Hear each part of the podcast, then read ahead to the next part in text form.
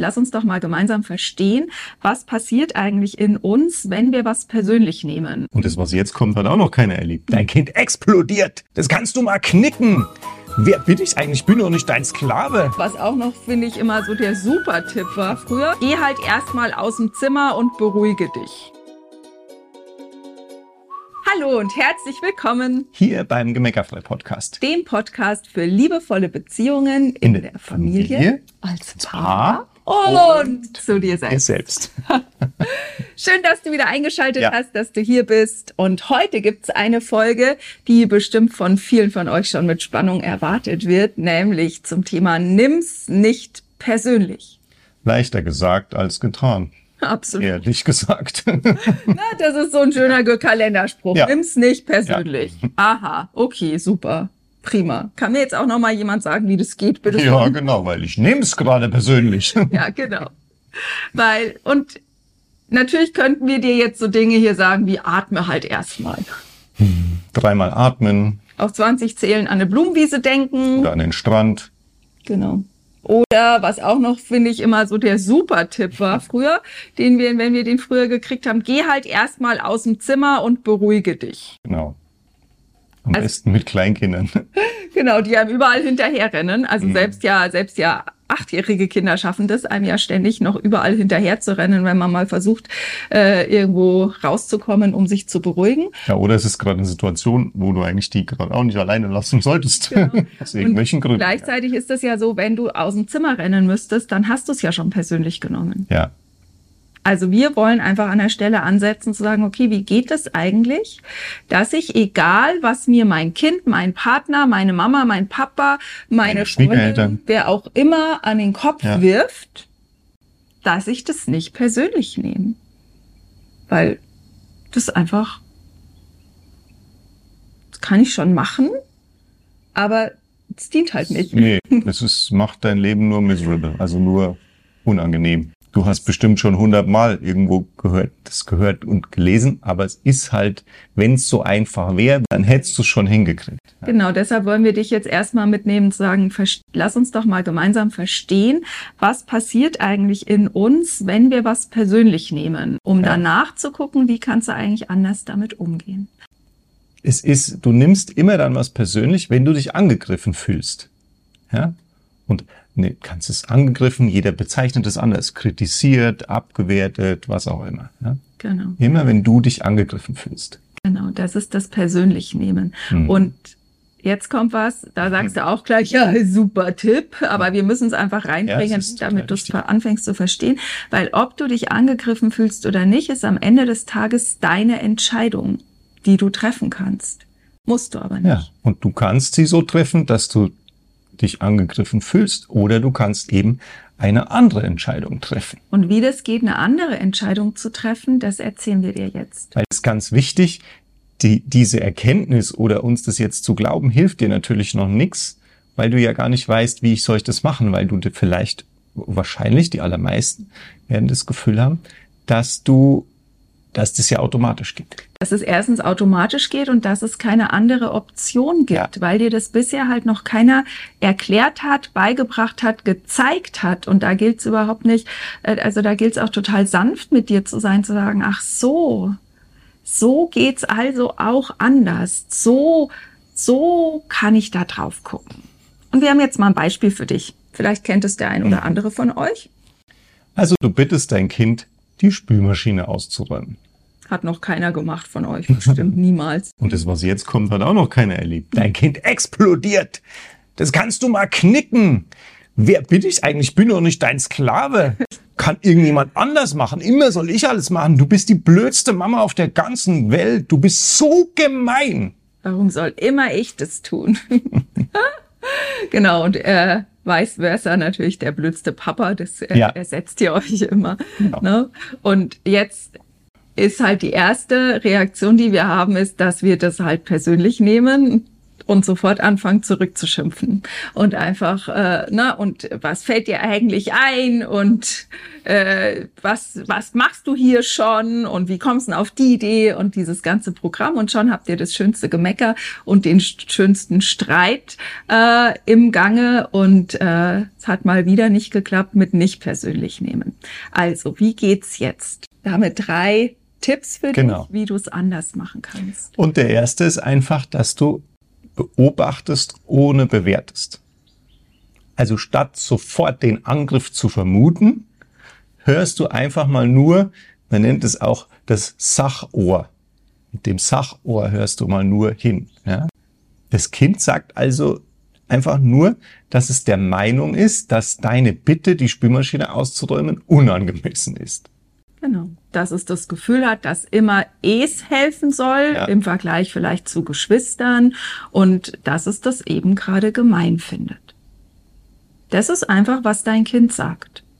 also eigentlich, wenn du mal das nicht als Angriff hörst und hörst, was es denn von sich sagt, ne, mit dem Sachohr oder man nennt es dann auch äh, das Selbstkundgabeohr, weil das Kind sagt von sich, ich finde das gemein. Ne, es sagt nicht, du bist blöd, sondern es sagt, ich finde das gemein. Und es sagt es halt auf die Art und Weise, wie es das gerade ausdrücken kann. So, und jetzt hilft, ne, das hilft ja schon, wenn du sagst, ach so, mein Kind sagt, es findet das gemein. Gibt es manchmal Dinge, die ich gemein finde, wo jemand anders sagt, das ist überhaupt nicht gemein? Natürlich. Klar. Gibt es manchmal Dinge, dass ich finde, wenn du mich was bittest, das wäre unangemessen und du findest das überhaupt nicht unangemessen? Ja.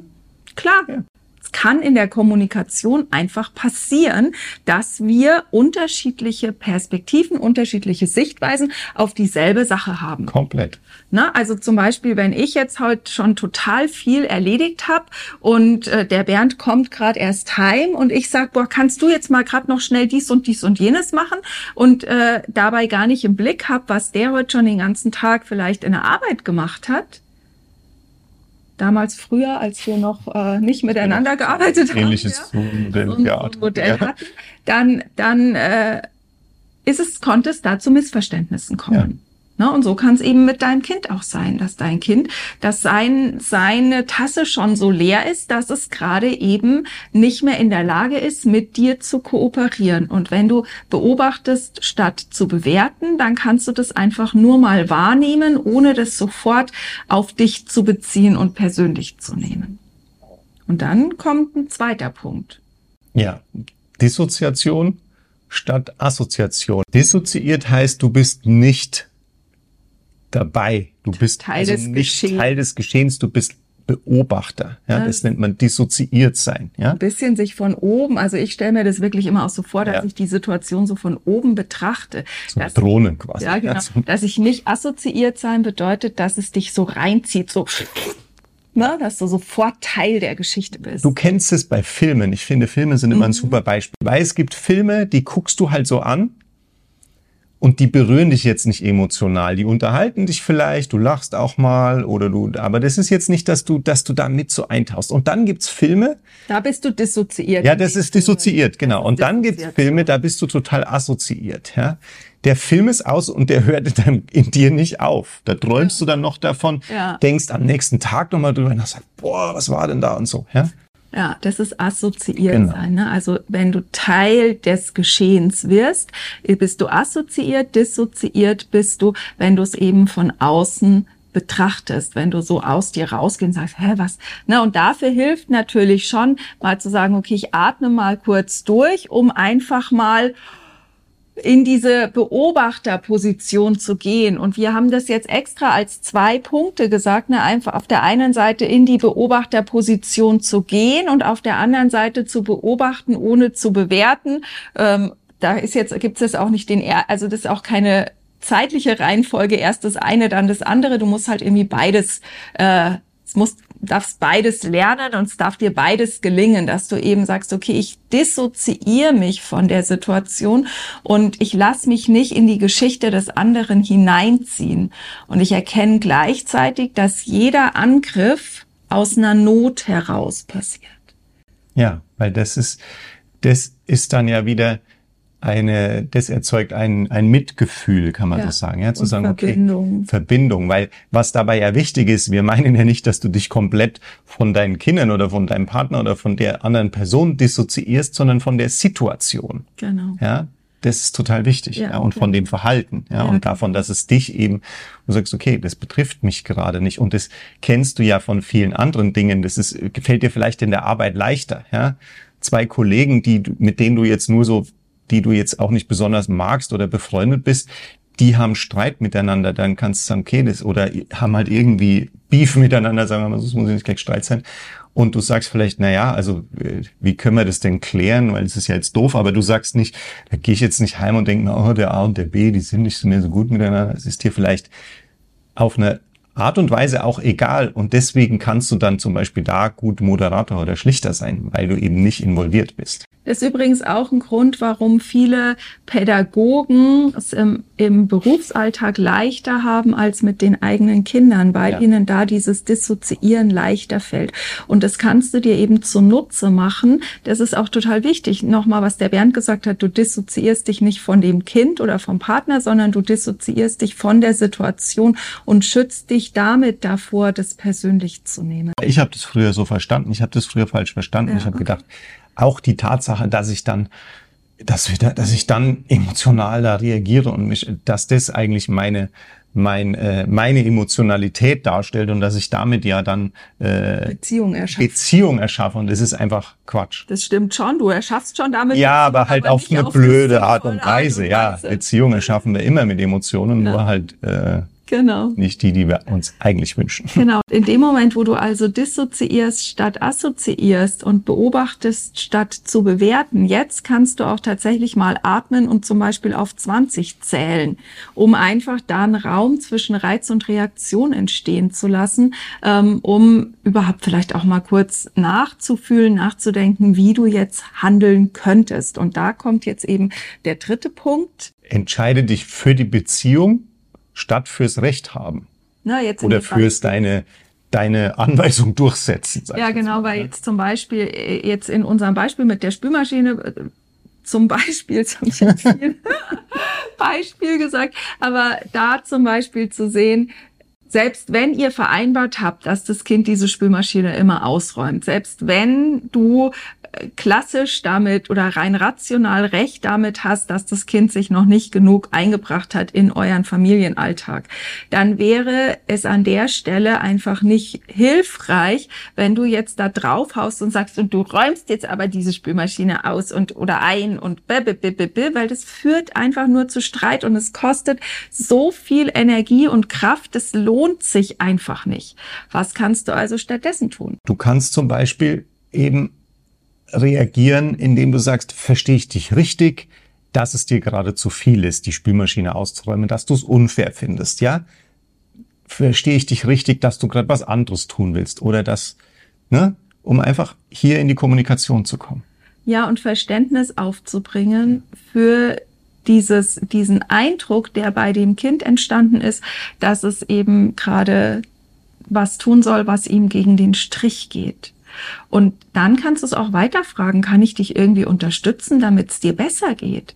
Weil auch an der Stelle jetzt, ne, ich mache das in meinem Kopf sieht das Beispiel so aus, ihr habt irgendwie gerade Mittag gegessen, du bittest dein Kind die Spülmaschine einzuräumen, dein Kind explodiert. Du hast vielleicht noch gar nicht alles erfahren, was am Schul im Schulvormittag oder im Kindergartenvormittag oder wie auch immer, was da alles so abgelaufen ist. Du weißt noch gar nicht, wie erschöpft das Kind gerade ist, hast vielleicht auch äh, deine Antennen da noch gar nicht so weit ausgefahren, weil du selber erschöpft bist. Und ähm, bist vielleicht auch vollkommen überfahren von dem Ausbruch deines mhm, Kindes ja. und dann einfach einen Gang zurückzuschrauben und zu sagen, okay, wenn mein Kind jetzt so darauf reagiert, dann muss einfach seine Tasse schon so leer sein. Es muss schon so viel heute kooperiert haben, dass es im Moment nicht mehr weiter kooperieren kann. Und dann kann ich doch einfach sagen, okay, kann ich dich irgendwie unterstützen, damit, ne, damit es dir wieder besser geht. Weil eigentlich erst in dem Moment, wo das Kind wieder seine Balance gefunden hat, macht Sinn, dann drüber zu sprechen, dass du dir vielleicht mehr Unterstützung wünscht oder wie das gehen kann, dass ihr, dass es ein bisschen mehr mithilft. Ja, und was total wichtig ist, da dürfen schon wir Erwachsene uns auch äh, an der Nase fassen oder uns äh, auch die Verantwortung übernehmen, dass wir einfach die sind, die, weil wir schon länger auf dieser Welt sind, weil wir schon mehr Lebenserfahrung haben, weil wir schon älter sind, ja, und, und mehr gelernt haben, sind wir einfach schon besser in der Lage, uns selber zu regulieren. Also wenn du jetzt von deinem Kind willst, dass es die Spülmaschine aus einem sonst wie räumt, weil du selber so erschöpft bist, dann äh, ist das ein schlechter Ratgeber sozusagen. Ne? Also äh, von dem Kind dann einzufordern, dass es dir jetzt helfen soll, weil du selber nicht mehr kannst, das das geht einfach immer schief. Ne? Also wenn du so auf dem Zahnfleisch daherkriegst, dass du in so einer Situation nicht mehr die Not des Kindes sehen kannst und eben so einen Weg finden kannst, dass es, dass du erst dem Kind hilfst, seine Balance wiederzufinden, dann ist euer Alltag zu voll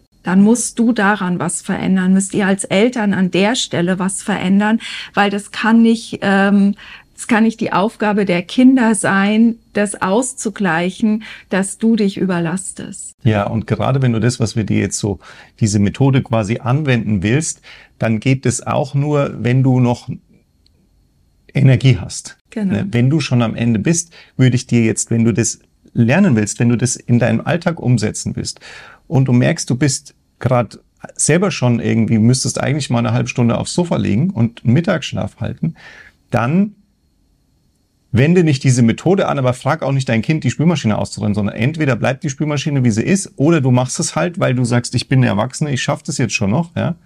Ähm, und wende es dann an, wenn du es ganz locker eigentlich auch sagen könntest, kann ich jetzt auch selber machen, weil dann fällt es dir viel leichter, in dem State zu bleiben, um eben zu beobachten, nicht zu bewerten, um dir die Zeit zu nehmen, um zu gucken, wie das Kind reagiert und so weiter. Ja. Wir können nicht dissoziieren und die Bedürfnisse der anderen sehen, wenn wir selber nicht mehr können. Ja, das ne? geht überhaupt nicht. Genau, und deshalb ist einfach total wichtig, dass du da auch äh, für dich selber Sorge trägst und die Verantwortung bei dir lässt und guckst, wie kann ich eigentlich selber Ne, wo, wo kann ich mir eigentlich Pausen einräumen? Wie kann ich meinen Alltag entschlacken?